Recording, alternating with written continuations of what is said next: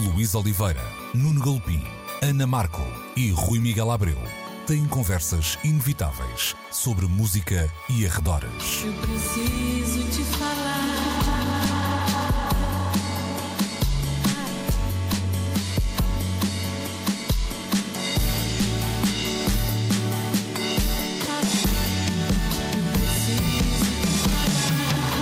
Agora na Antena 3. Precisamos de falar. Muito bom dia, esta é mais uma edição de Precisamos de Falar no Som Nacional da Antena 3, como sempre aos domingos, entre as 11 e o meio-dia também.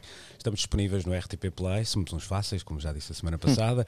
Podem ir subscrever o podcast uh, e também ouvir-nos em antena3.rtp.pt. Para um, o programa de hoje, vamos uh, começar com uh, um assunto da estação, vamos dizer assim, não da estação Antena 3, mas da estação uh, do ano que estamos a passar, ou seja, estamos a chegar aos últimos cartuchos do ano de 2020 e infelizmente este também conta, não é? Mesmo que tenha aqui os Eh, parênteses no meio, não é? Não dá para. Se me pudessem descontar, mas parece que Acho não. que não, não dá para fazer um skip uh, neste, neste ano e, e por isso mesmo estão a chegar algumas das listas de melhores trabalhos de 2020. Publicações como a Mojo e a Uncut já revelaram a sua tabela, também a Rough Trade, editora e cadeia de, de, de discos britânica, fez uh, o mesmo.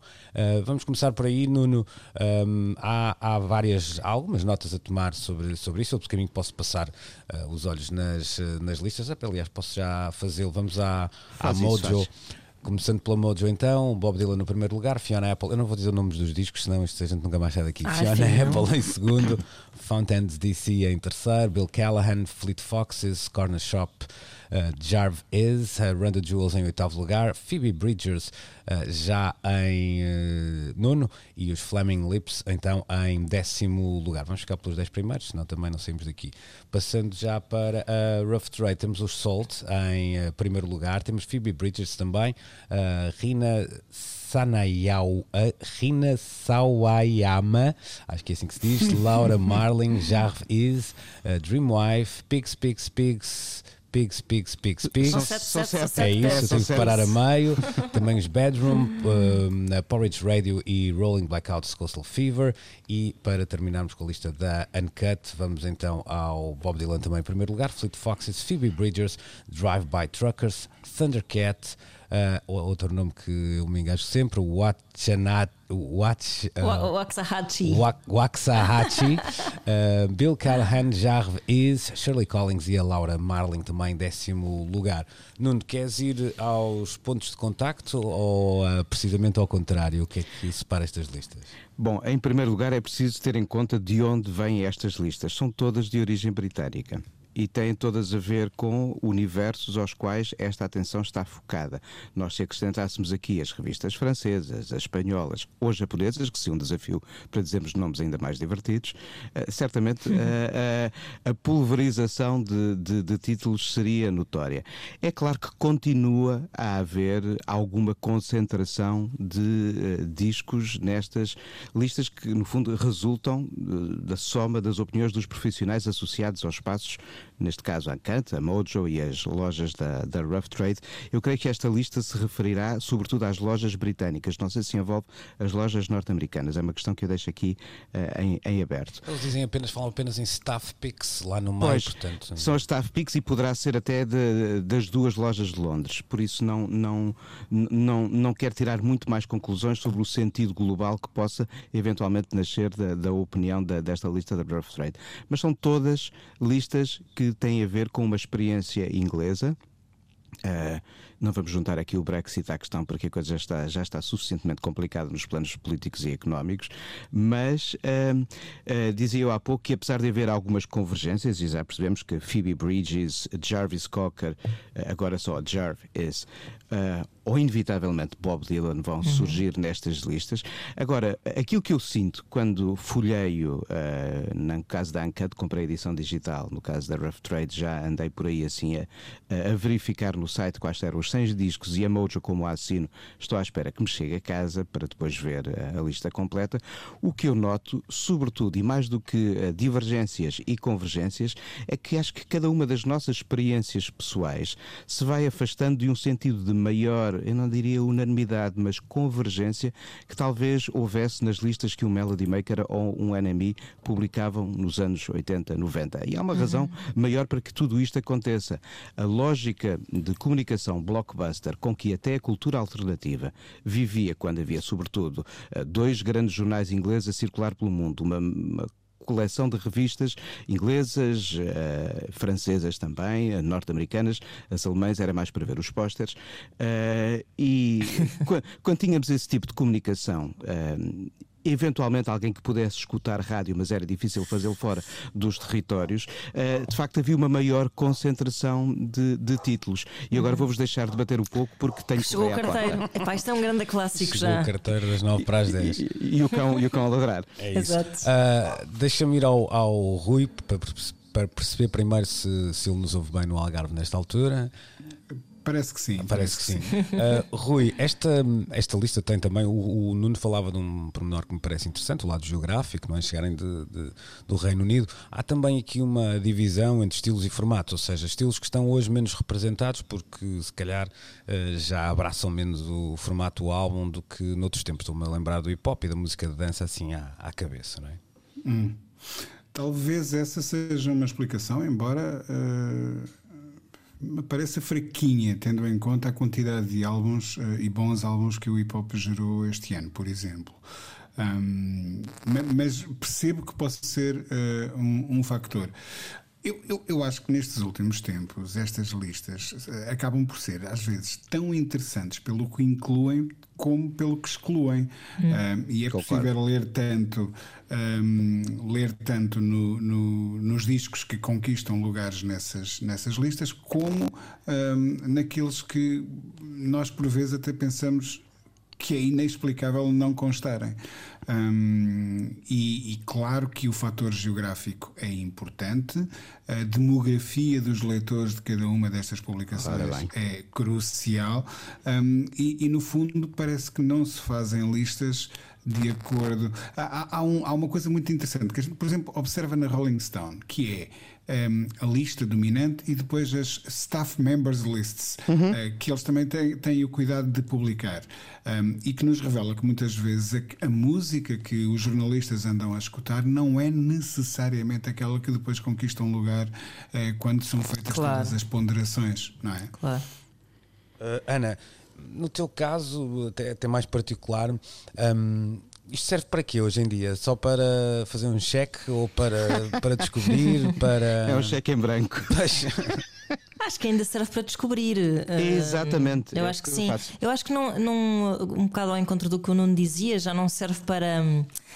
Assim, para acicatar no bom sentido, não é? Uhum. Acho que já não são recebidas com a mesma vibração com que eram recebidas aqui há uns anos, se calhar lá está, mais nas décadas de 80 e 90 em que um, não só a música era vivida de outra maneira, essa música mais blockbuster, como também a imprensa musical tinha um papel mais proeminente na forma como um, gerava essas paixões, não é? E, e por isso hoje em dia eu creio que, hum, sei lá, por exemplo, eu ah, já saiu a lista dos melhores do ano da Mojo e da Uncut. Eu sei mais ou menos o que é que vou lá encontrar, não é? Ora bem, de antemão. Pronto. Uh, basta ver um bocado a linha editorial da revista. Creio que ainda não haja propriamente uma. Talvez na da Rough Trade um pouco, mas que não haja assim uma preocupação como vemos, por exemplo sei lá, isto é um exemplo estúpido porque é completamente diferente, mas nos Oscars, ou seja, eh, como tudo agora hum, tem uma certa mensagem, não é? Estas escolhas têm uma certa responsabilidade e uma certa mensagem. Não me parece, não, não vejo isso muito presente nestas listas, parecem-me listas só. Lá está, relativamente previsíveis e que vão ao encontro de uma linha editorial. Tal e, um, e pronto, é interessante e aliás, nós, nós na, na Antena 3 também fazemos isso, não é? As listas, temos as nossas listas mais pessoais, temos as listas que vão mais ao encontro da nossa playlist um, e, é, e, é, interessante ver um, depois essas idiosincrasias. Acho que é mais interessante ainda, por isso a da Rough Trade me pareceu que, era, pronto, que é feita pelo staff E esta em particular, que eu estive aqui a ver, até me parecia ter sido feito por, uma, por um membro do staff só, portanto era uma escolha pessoal. Essas parecem-me assim mais engraçadas Sim. na- nesse sentido da curioso? descoberta, não é? Porque eu já previa que Bob Dylan, Fiona Apple. ahm, e pronto, os Salt também previa noutro sentido, Uhum. mas já previa mais ou menos que fossem constar das listas dos melhores do ano. Era expectável. Sim. Rui, Eu, eu ia dizer coisa? que seria muito curioso eh, podermos consultar os stocks da Rough Trade e, e- Sim, e perceber se estes discos são daqueles que lá estão para ser vendidos. Exato. Não, mas essa, essa é uma questão até interessante. Eu estou a pensar, por exemplo, nos Salt. O Salt é um disco que eu estou um bocadinho desesperado para comprar o disco porque as tiragens são sempre mínimas. O disco já esgotou duas ou três vezes, portanto, também não me parece que esteja a vender milhões e, e a editora não estivesse a contar. Há também uma política de alguma exclusividade, não sei, não faço ideia. Sei É que, mística, isso faz parte da mística. Sim, sei que constantemente são discos que estão, sim. estão eh, esgotados. Uma, uma última questão assim um bocadinho mais aberta para todos e que eu não tenho nenhuma resposta eh, definitiva, pensei um bocadinho sobre isto, mas não, não, não, não quero tomar assim nenhuma posição, até para porque não é, sempre- é só mesmo um achismo. Eh, eu dizia no início desta conversa que este ano teve um, um parênteses grande, não é? Eh, de alguma forma ahm, notam, notam a presença da pandemia e eu explico. Eh, menos discos que o que estavam à espera. Eu, eu aqui acho que não, acho que tivemos muitas, eh, muitas Acho que vamos, edições acho, Também acho. acho que vamos, acho que vamos notar muito mais isso, por exemplo, nas listas do cinema. Do cinema, claro, Onde, onde vamos sentir a ausência de alguns daqueles títulos eh, pré-oscarizáveis. Entretanto, tenho aqui assim o cão a mexer-se no meio dos CDs que estavam no chão.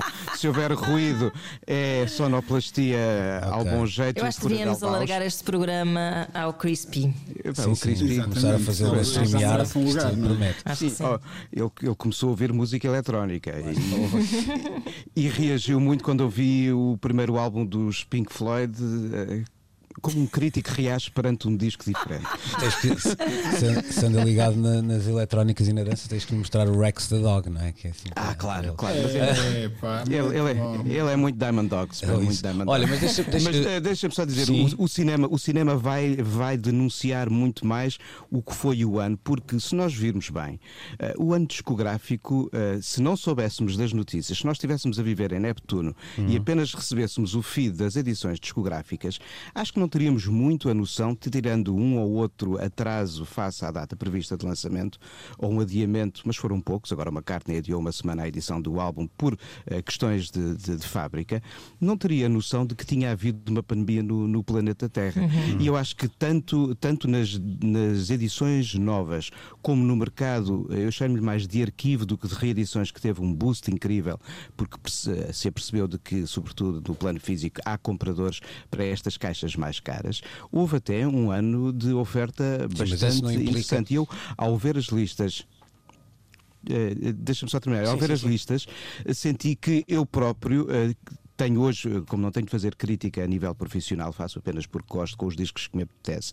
Se calhar eh, deixei passar muitos discos e estas listas estão-me até a servir para fazer um ajuste de contas com o resto de 2020 que eu não conheço e há muita coisa que me resta conhecer e é bom quando isso acontece. Claro, o, o que, eu- o que eu dizia é que, por exemplo, nas reedições isso não implica, por exemplo, alugar um estúdio ou viajar para gravar num sítio qualquer e pode até Exatamente. facilitar a coisa. Sim, sim. O que eu sinto é que poderá ter eh, algum- alguns dos adiamentos podem dever-se a isso, mas também aconteceu o contrário, malta que ficou em casa e que por isso mesmo eh, que gravou, música. editou e meteu música cá fora. Mas se calhar Muita gente. Pois, mas se no que às edições diz respeito isto pode não se ter notado, numa ideia de discussão pop na- no, no, vá lá, ah, no espaço público, isso pode não ser assim. Ou seja, de facto, nós tivemos um, um assunto que está muito presente nas nossas vidas, que é a, a- a pandemia, e que eu acho que roubou espaço a todas as outras discussões, inclusive à, à discussão pop. Ou seja, quando nós falamos aqui destes discos que não são uh, blockbusters a Ana falava de uma coisa engraçada, que é esta ideia da, daquela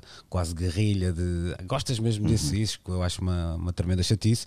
Um, eu acho que esse espaço público, que hoje vamos A ser Ana, Ana falou dos Coldplay? Ainda não, mas já.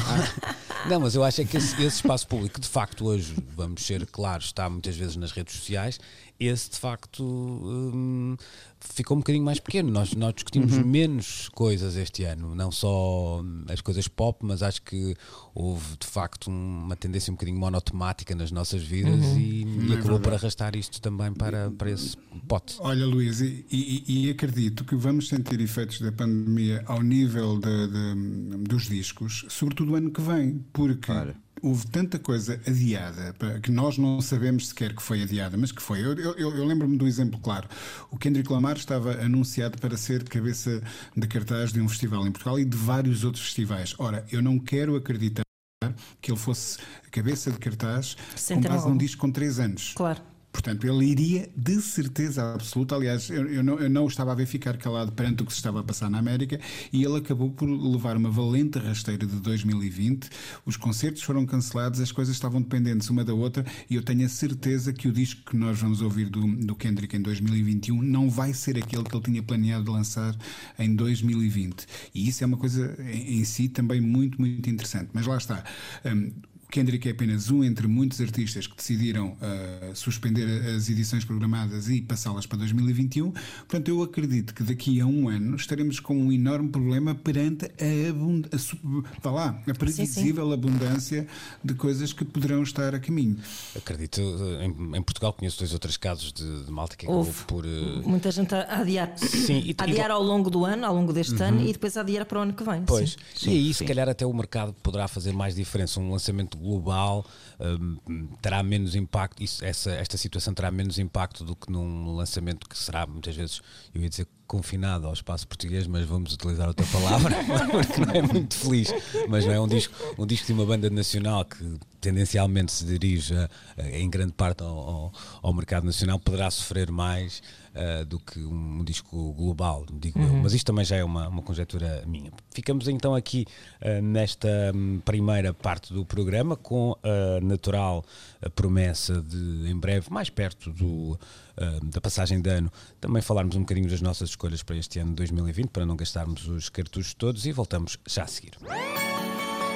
Precisamos de falar. Estamos de regresso a Washington, salvo seja, neste caso, acho eu. Uh, vamos falar então das eleições norte-americanas. Já terão acabado, não sei, ponto de, ponto de interrogação, não faço ideia. Está quase. Está quase, não é? Está quase. Bom, mas não é tanto desse, desse lado, não vamos aqui recontar coisa nenhuma, vamos eh, olhar de uma maneira um bocadinho mais eh, 360, seja o que isso for neste caso, para, para estas eleições e começando com eh, uma promessa que tinha ficado da, da passada semana, que tinha a ver com, com os números de, de Kanye West eh, nas eh, votações. O, o Delpin fazia uma. São melhores nas vendas os discos. Exato, o Delpin fazia uma comparação, dizia que o Tino de Rãs e a, hum, A Maria de Belém. e a Maria de Belém eh, tinham tido mais, hum, mais votos em Portugal do que o Kanye Porque West. eram, porque eram candidaturas independentes. Independentes, É, daí, uhum. daí o termo de comparação. Faço-te As duas mais votadas em Portugal na última eleição presidencial. faço-te uma pergunta a ti, gostava de fazer a Kanye West e que acho que nem tu nem ele saberão responder, mas cá vai. Eh, porquê esta candidatura? Agora que, que nós percebemos o processo todo e que, não, não, resultados, mas que sabemos o que é que ele passou ah, até chegar ao final da- do processo, o que é que achas que justificou isto? É, não consigo encontrar uma justificação possível para um- uma decisão que, que- não deu em nada. O único estado onde ele consegue ter minimamente uma soma de votos visível é o Tennessee, onde ele arrecada 10 mil votos. Mas mesmo assim, ele, ele, a- atrasa-se tanto na formalização da candidatura que já consegue apenas eh, eh, estar eh, elegível eh, numa mão cheia de estados e mesmo assim a campanha é praticamente inexistente. As campanhas foram muito diferentes do habitual, mas não houve um discurso, não houve, não houve nada a não ser o eu, eu, eu. Parece um bocado com um tipo que ganhou a eleição naquele mesmo território em 2016, muito dado ao eu, eu, eu, mas mesmo assim com o apoio de um partido e com eh, um conjunto de medidas, umas mais ideológicas, outras mais pragmáticas, a alavancar uma candidatura. Aqui assim, eh, o ego foi quem falou mais alto, mas os votos não estiveram de todo à altura do que o ego habitualmente, habitualmente arrecada na hora de falar da sua música. Rui, achas, achas que foi uma, uma oportunidade perdida, não tanto por, por haver uma expectativa plausível de que Kanye West pudesse ter uh, uma grande votação ou, ou, ganhar, muito menos, não é? Mas numa ideia de, de fazer valer a candidatura com, carregando uma mensagem válida e, e relevante. Sentes que foi uh, de facto apenas um, um fogo de artifício sem relevância nenhuma? Olha, muito, muito sinceramente, eu acho que podia ter sido um, um, caso de estudo para a América contemporânea se um, o Kanye West estivesse em plena posse das suas faculdades, para começar. se, pois lá está. Eu não estou, mas nem estou a dizer Ora isto bem. como uma piada. Ora sinceramente. Sei, sei. não, não, não, porque, não, não, porque há, há aqui um problema de facto de saúde.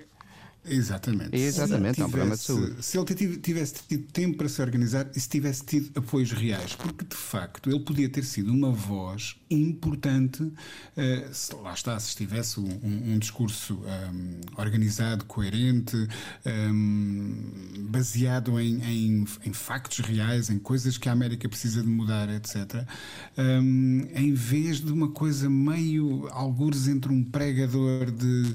de fundo de escada, vão de escada, uh, um, um, político completamente inexperiente e, e, uma figura pop que não sabe lidar sequer com a sua própria notoriedade.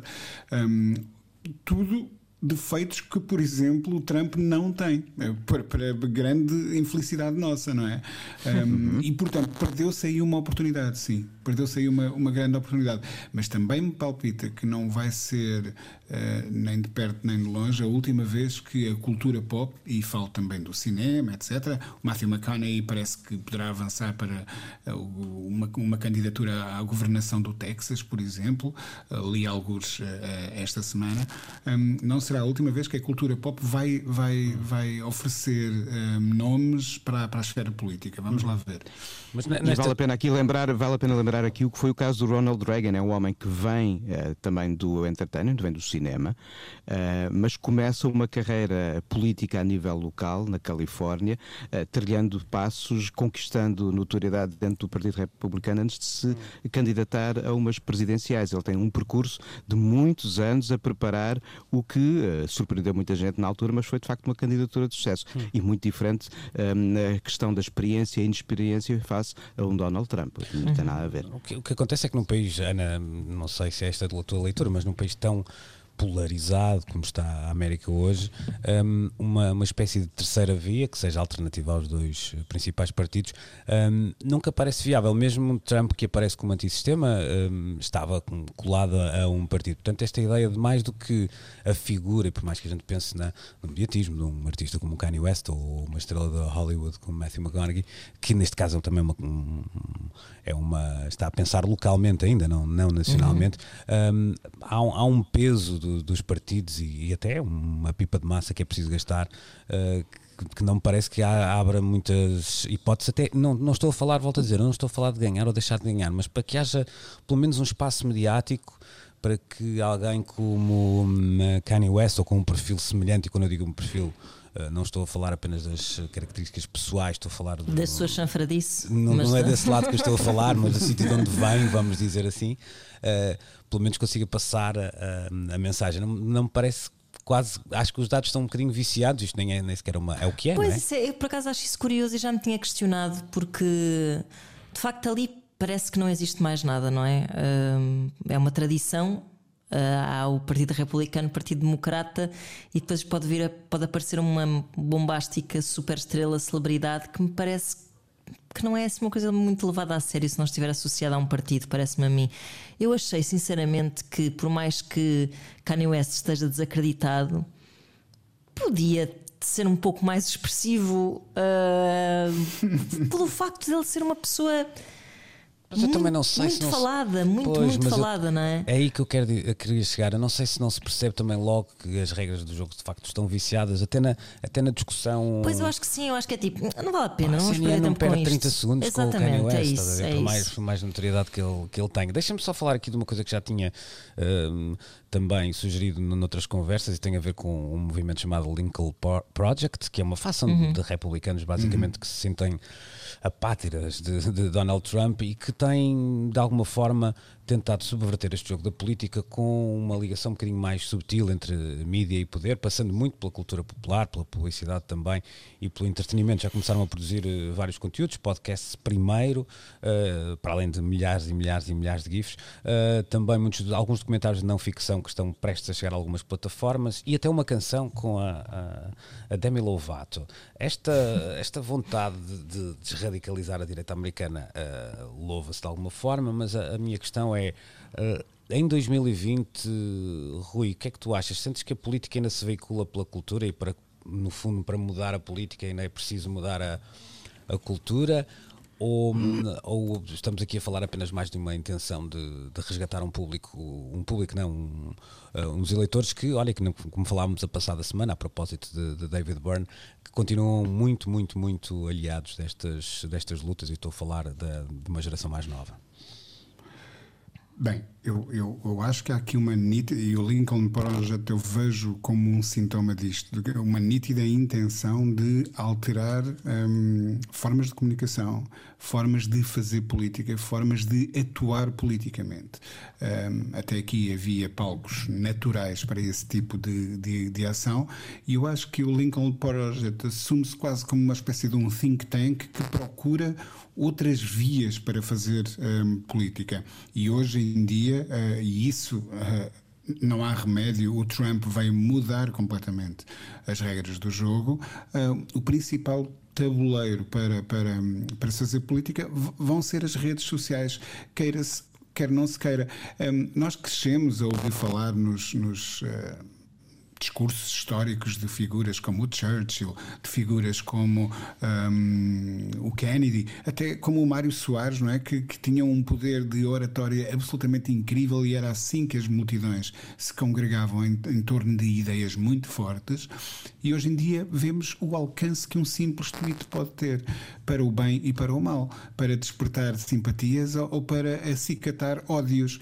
Um, e eu acredito que um projeto como esse procura perceber de que novas formas de pensamento político poderão adequar-se a estas novas plataformas, porque as pessoas já não querem ouvir os longos discursos, as pessoas agora querem uh, uh, receber todo o, o, estímulo para a sua ação política uh, condensado em 170 ou 200 caracteres, claro. ou algo que é.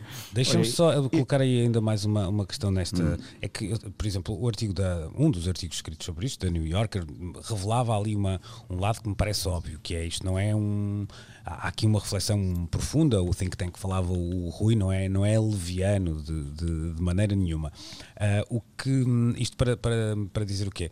Eu não sei se há, também não, não houve aqui, e eu li algumas coisas sobre isso, que é a certa altura, uh, até os democratas no, nos Estados Unidos perceberam uma coisa que é o espaço uh, mediático da cultura popular mainstream foi de alguma forma ocupado pela direita nos Estados Unidos. Uh, um, o podcast sim, sim. mais popular dos Estados Unidos é de alguém que é, é, é assumidamente um, republicano e até se nota isso no, no, no, até no humor, por incrível que pareça, e não parece nada incrível, não é? Isso é uma, uma questão interessante, até porque ela foi discutida aqui em, em Portugal, noutros moldes, há, há, uma semana no nosso uh, programa, mas eu também acho que houve um, um, Ou seja, não sei se este não foi um campo que o lado democrata nos Estados Unidos de alguma forma descurou, de algum, é, é, é? É? e quando deu por ela, ele estava ocupado, e se calhar descurou porque achou que que a ala republicana nunca se iria interessar, uhum. uh, e isso parece-me um erro histórico, não é? Porque de facto é, é, é, essa a maneira de chegar a quem normalmente não se interessa por estes uh, assuntos.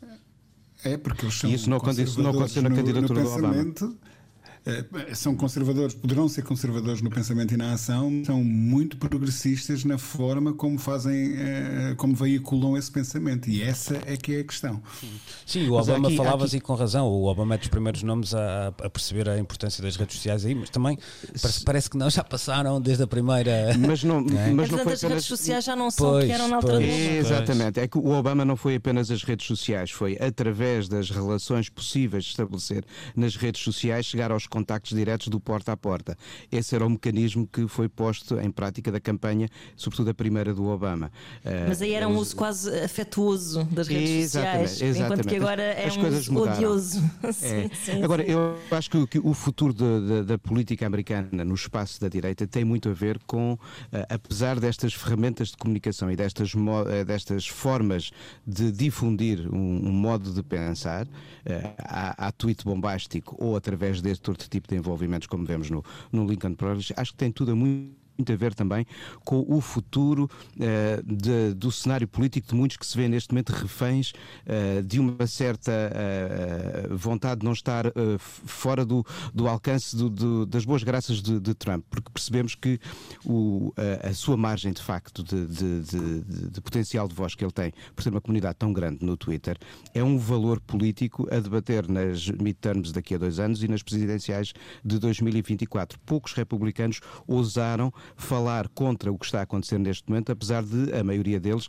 e já o percebemos, eh, ter compreendido que a, que a eleição não é precisamente aquilo que o Presidente julga que aconteceu.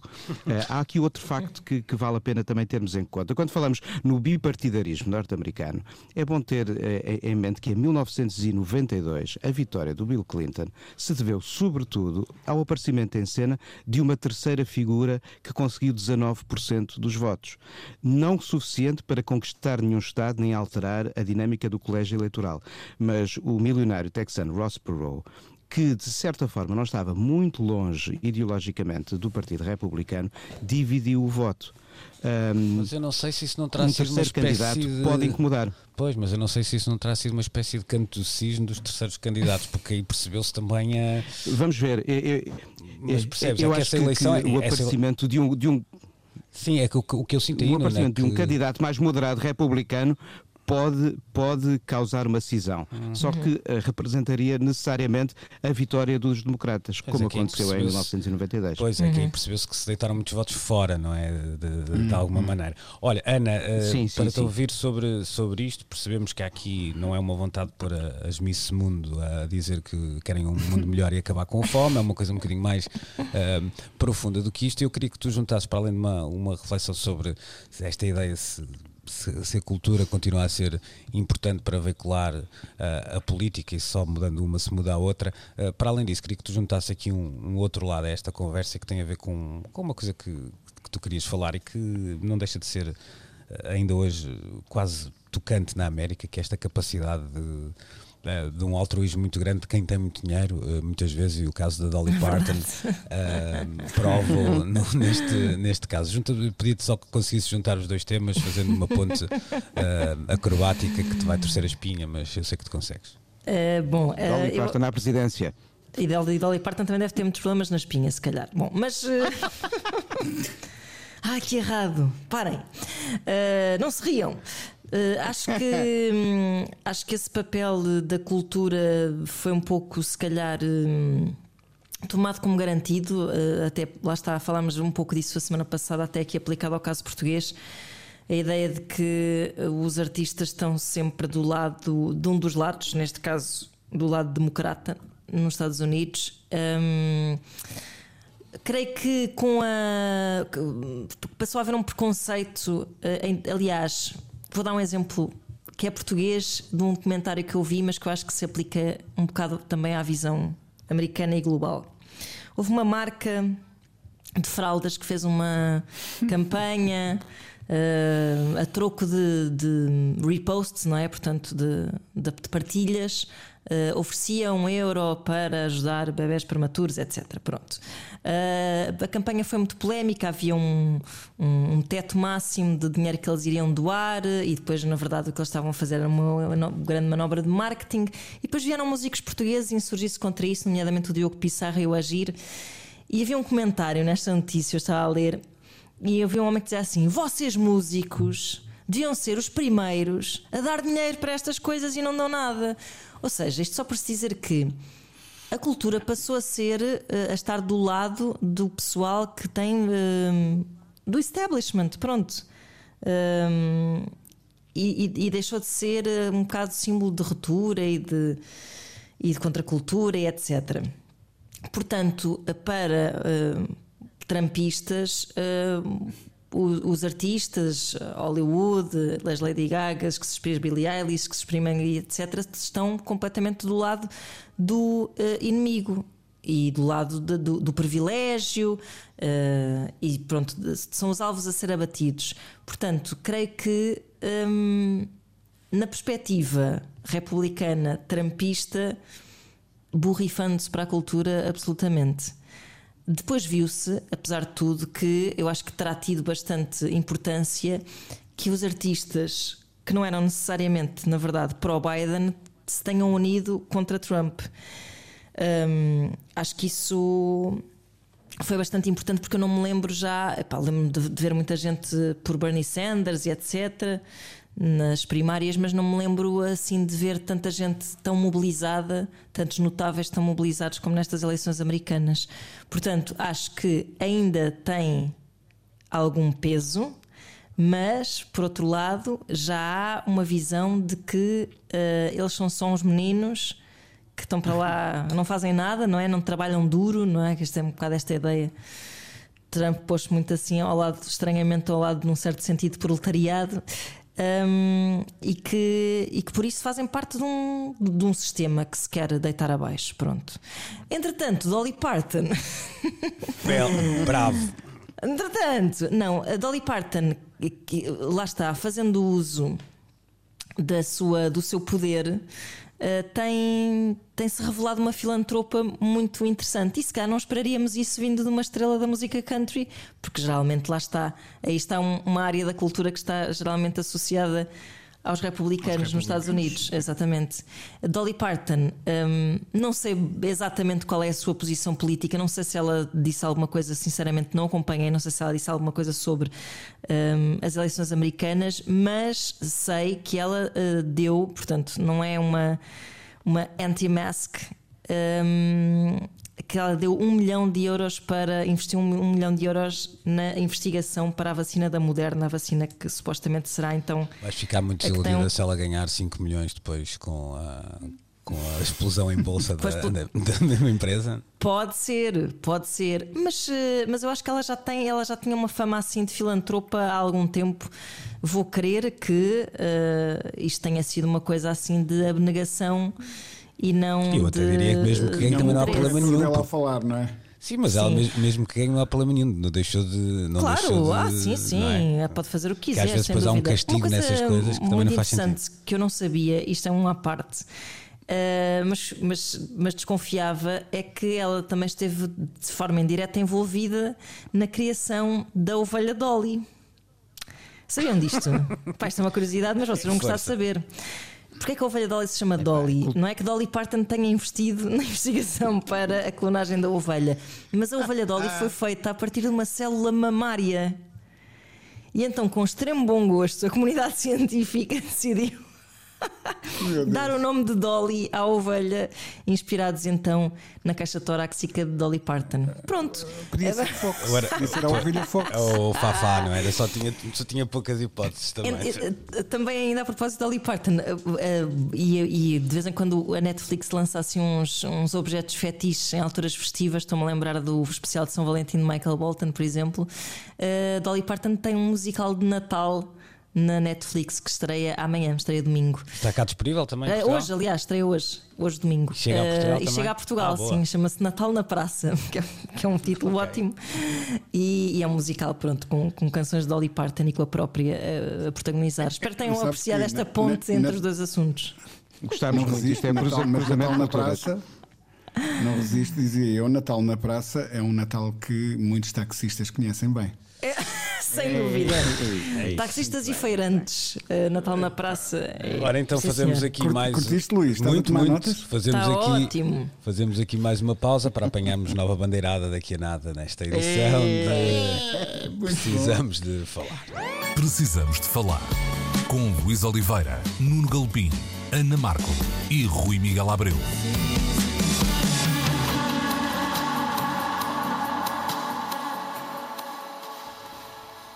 Estamos de regresso nesta edição de Precisamos de Falar para hum, falar da defunta que regressou dos mortos, uh, Tower Records.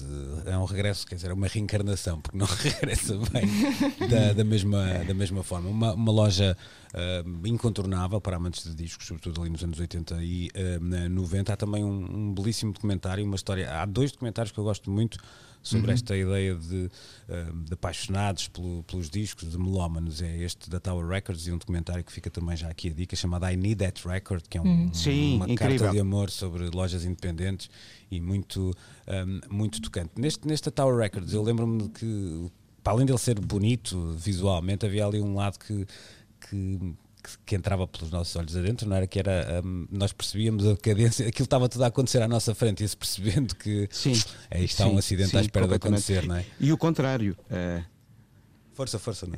E, e o contrário, vemos também a genes de, vemos a genes da Tower Record como uma pequena loja de discos que nasce em Sacramento e do entusiasmo dos proprietários e daqueles que aderem à ideia vai crescendo localmente, conquista a Califórnia, da Califórnia salta para todos os Estados Unidos, começa a saltar para o mundo uh, e salta tanto que salta acima das suas possibilidades e acaba por ruir, de facto, como, como tu dizes. Mas, na verdade, uh, a Tower Records, apesar apesar de implodir em praticamente todo lado, e eu tive muita pena que desaparecesse a loja de Londres, que era brilhante, a, de, a de, da Rua 4 em Nova York também era muito boa, sobretudo a secção de vídeo, mas pronto, já não existem. Mas apesar de da implosão global uh, da, da Tower, houve dois espaços, houve duas aldeias gaulesas que subsistiam.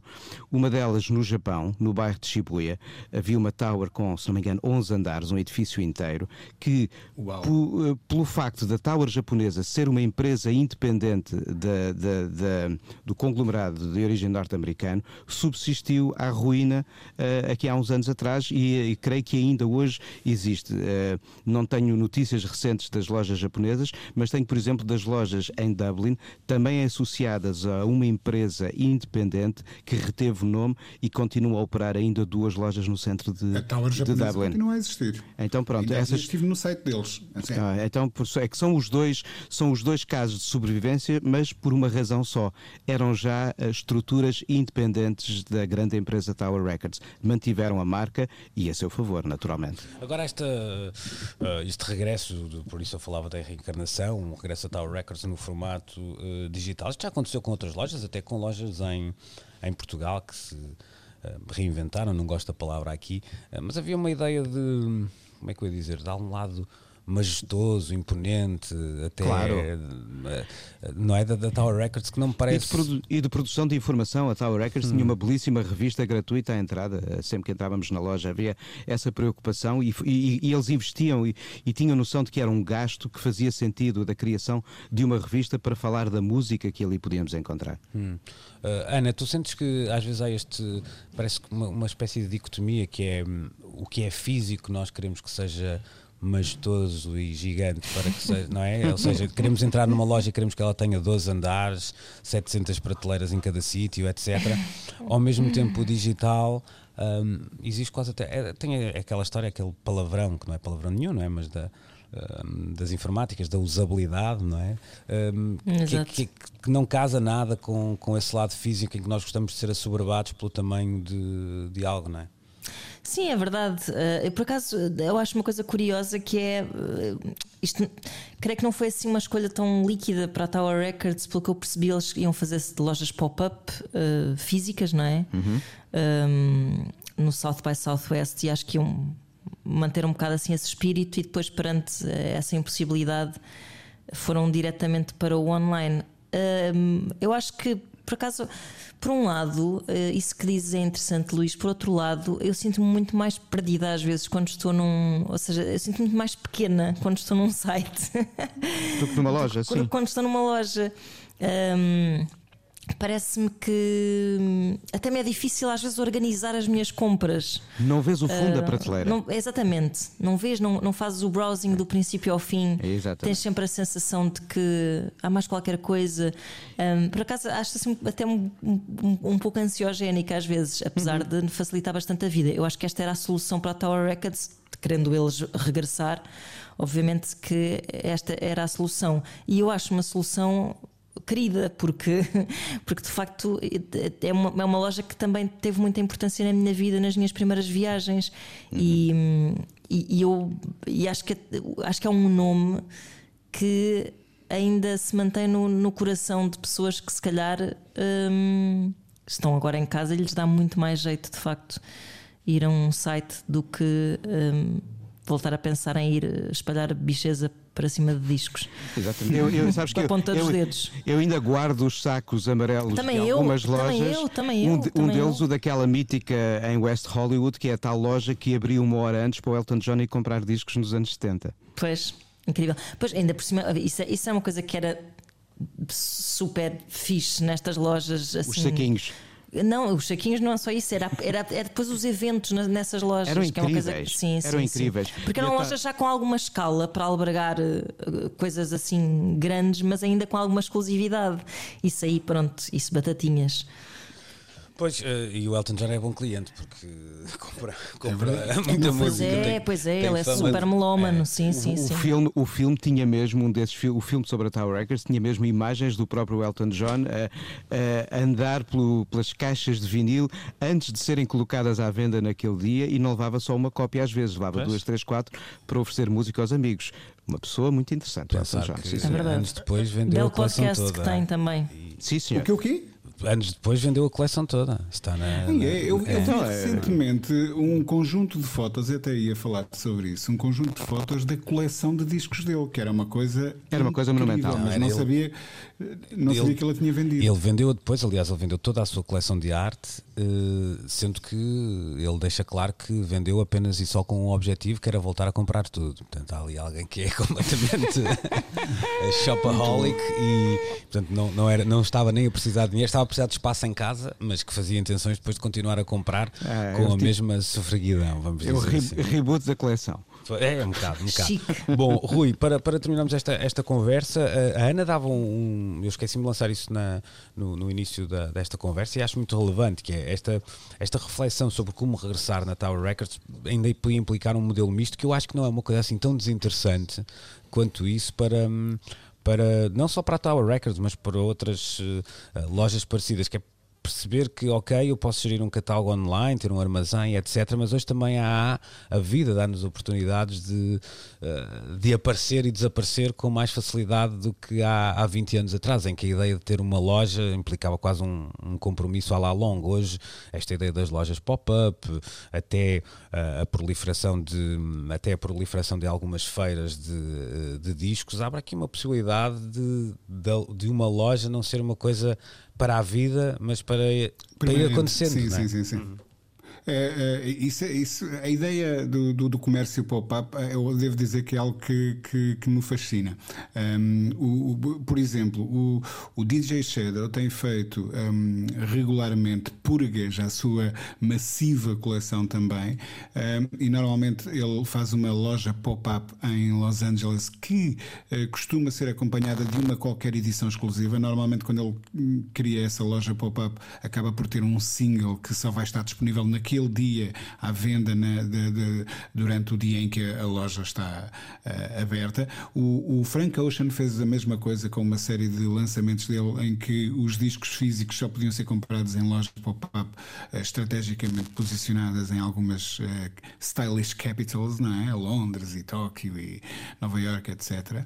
Um, portanto, eu acho essa ideia muito um, interessante e, e seria, se calhar, um dia destes bom matar saudades para aqueles que, que, que têm saudades, de repente podermos ver o regresso de algumas marcas, sei lá, da, da Strauss, da Valentino Carvalho, da- até da Virgin que existiu em Portugal, um, porque começa a haver esse espaço. Eh, aliás, isso nota E, crias um evento por si, não é? A loja é um Claro, evento por pois, si, é um ótimo marketing, sim, sim, sim. Uh, Nota-se, por exemplo, no- na, na- na altura do Natal, com a quantidade de, de sítios uh, que, que não existem em, em condições normais, mas que des- lá está, despontam pop- pop-up, não é? Um, em, em lugares um, e, e que nos convidam a entrar porque é sempre uma quebra na rotina desse hábito claro. de ir sempre aos mesmos lugares, ver eh, sempre as coisas dispostas da mesma maneira. Um, e, e, portanto, essa seria de facto uma, uma ideia interessante. E se pudermos aliar esse conceito pop-up à, à, à, música, tanto melhor. Até podemos começar a chamar funk up, jazz up, whatever, não é? Olha, fica, uh, fica a ideia, e de facto, também esta, o que dizia a Ana e o, e o Nuno faz todo sentido, que é essa perde-se também um bocadinho essa capacidade de sendo grande, poder produzir eventos. Eu lembro-me de estar no Record Store Day, num dos primeiros, por coincidência, eh, estava precisamente na Rough Trade. Uh, e o facto de aquela ser uma loja grande permite coisas que uma loja pequena uhum. não, não permite, uhum. pelo público que consegue atrair, pelo, olha, pelo uhum. tamanho até eh, proporciona em termos logísticos a quem lá vai tocar, por exemplo, entre outras coisas. Meus eh, caros e também estimado auditório, chegamos assim ao fim de mais uma edição de Precisamos de Falar, na excelência de conteúdos que tenta ser Antena 3, dando aqui, dando aqui uma de Mário Crespo, não é? No 60 Minutes. Uh, estamos de regresso para, para a semana. Está bem? Um abraço a todos. Grandes abraços. Tchau, Até para a semana. Precisamos de Falar